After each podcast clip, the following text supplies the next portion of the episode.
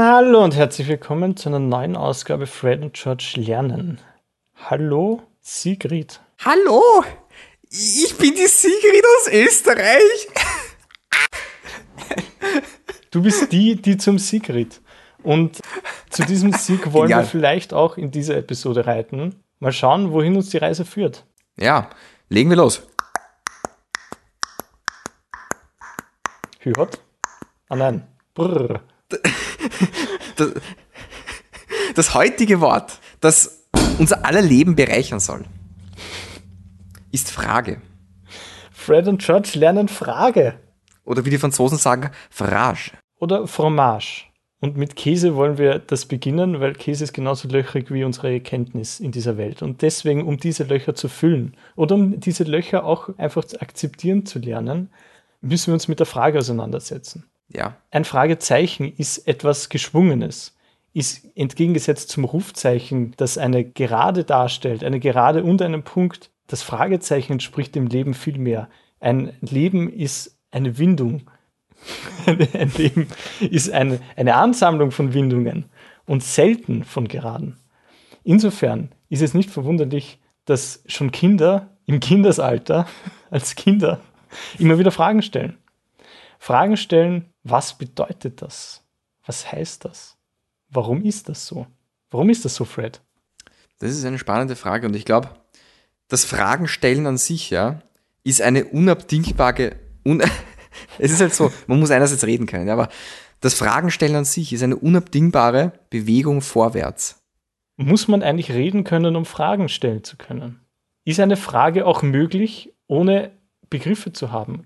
Auf jeden Fall. Ich glaube schon, ja. Ich kann auch mit Andeutungen Fragen stellen, beziehungsweise ich kann mir auch selbst Fragen stellen. Die interessantere Frage ist, kann ich mir selbst Fragen stellen, ohne dass ich jemals vorher jemand anderen eine Frage gestellt habe, um ein neues Wissen zu gelangen? Ich glaube, wer keine Fragen stellt, ja, der verharrt an Ort und Stelle in Zustand und Zeit. Ja. Aber wenn ich in diesem Zustand am Schlote des Vesuvs stehe, manchmal stelle ich mir die Frage, reicht es nicht nur, die Frage zu stellen, ohne dass eine Antwort aus den Untiefen der Erde kommt, emporbrudelnd in Form von Lava? Ich denke schon, ja. Ich denke schon, dass es reicht, die Frage zu stellen, ja. Sich mit der Frage zu beschäftigen. Es muss nicht immer die Antwort dabei herausspringen. Ja? Weil das Schöne ist, beim Stellen einer Frage entstehen unmittelbar neue Erkenntnisse. Ob das jetzt die Erkenntnis ist, die ich will, wissen wollte, das ist vollkommen egal. Welche Frage hast du dir zuletzt gestellt? Ich habe mir zuletzt die Frage gestellt, warum das Leben manchmal so schwer ist. ja, ganz ja, ehrlich zu sein. Das liegt vielleicht an deiner neuen Waage. ähm, wagemutig hast du dich draufgestellt. Und wagemutig stellen sich viele Leute auf die Waage und wägen auch immer viel ab und fragen sich, wie geht es jetzt weiter? so wie jetzt. Manchmal, ja. Manchmal habe ich aber das Gefühl, ernsthaft etwas in Frage zu stellen oder sich selbst zu fragen, dass das ein heilender Vorgang ist. Weil es überhaupt zuzulassen, eine Frage zu stellen, zeigt doch wieder, dass man nicht so verhärtet ist, dass ein Umgraben noch möglich ist. Wie ein Vorgarten, der immer wieder neu beackert wird. Das ermöglicht Leben, das ermöglicht Wachstum, das ermöglicht, ja, Sein.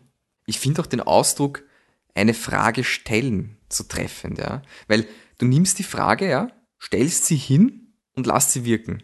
Ja. Man stellt, man stellt eine Frage. Man stellt sie wirklich so hin, ja.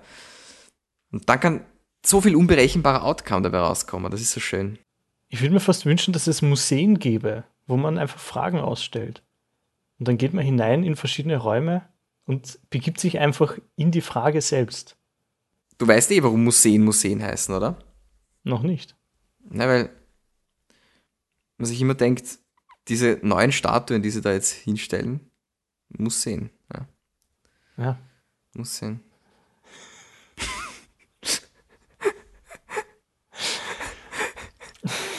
es gibt aber auch in der Schweiz, wenn du davon gehört hast, diesen ganz berühmten See, der aus Apfelmus besteht, ja. Der Musseen, ja. Das sind so viele Äpfelbäume um diesen See herum, die fallen da alle rein, ja. Und irgendwas Apfelmus in dem See. Und auch Newton hat damals schon gewusst, ja, Er hat die ganzen Gegenstände sich angeschaut, wer, wer muss jetzt aller nach unten fallen, ja, und hat er gewusst, der Apfel muss, ja. Der Mhm. Apfel muss. Ja, und der Kaiser hat einfach gemeint, das ist ein ganz schöner Schmarrn, da machen wir jetzt Kompott draus. aber da sieht man wieder, dieser Herrscher hat das Muss in Frage gestellt, aber immer, er hat eigentlich nicht das Muss in Frage gestellt. Er wollte etwas anderes hinstellen. Er wollte Zwetschgenkompott statt Apfelmus. Aber er hat nicht wirklich gefragt, was ist das Apfelmus eigentlich? Er war immer der Meinung, das Zwetschgenkompott ist das Richtigere. Insofern, wenn man sagt, etwas ist ein Schmarren, da lässt man keine Frage mehr zu, sondern es ist eine Feststellung, es ist etwas Definitives, es ist ein Rufzeichen.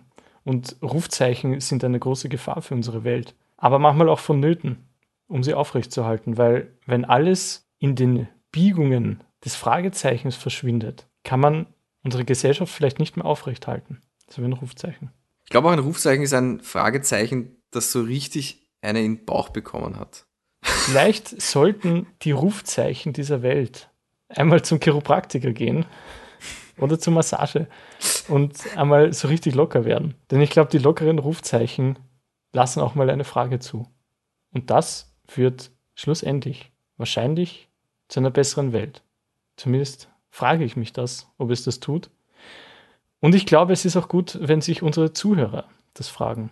Denn wenn man sich gemeinsam etwas fragt, dann hat man ein Gemeinschaftsgefühl, das vielleicht gesünder ist, als wenn man gemeinsam etwas ruft. Ich glaube, wenn wir eines mitgeben können, und ich glaube, das habe ich für mich jetzt konkret auch festgestellt innerhalb der letzten Jahre. Ich habe zum Beispiel, wie ich sehr jung war, ja, immer ein bisschen Angst gehabt, manche Fragen zu stellen, weil man nicht sicher war, ist das jetzt sinnvoll zu fragen, sollte man das nicht eigentlich wissen? Und mittlerweile habe ich gelernt, es bringt mir eigentlich immer was, wenn ich einfach die Fragen stelle, die ich mir nun mal stelle, weil im besten Fall weiß ich es dann danach, ja. Jede Frage darf gestellt werden und muss eigentlich auch gestellt werden, weil ich glaube, die Frage liegt der Existenz zugrunde. Das- Wo wir wieder bei Existenz wären. Da waren wir noch nie bei dem Thema. Nein, Das ja, ich glaube auch, irgendwie, es ist alles immer so flach bei uns. Ja, genauso flach wie unsere Witze. Aber man braucht mal eine Ebene, um emporbauen zu können. Also man kann ja nicht, man kann nicht am Gipfel bauen. Wir sind halt, wir kommen halt aus dem Flachland und wir wissen, was es heißt, einmal schön aus der Ebene emporzusprießen.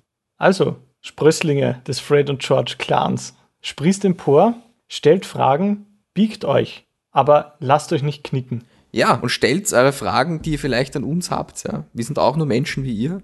Und wir freuen uns über die unterschiedlichsten Themen, uns auszutauschen, ja, weil der Austausch ist das unmittelbare Resultat einer Frage.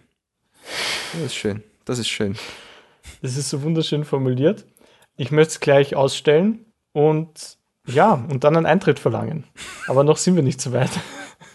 noch sind wir froh, wenn überhaupt Leute kommen.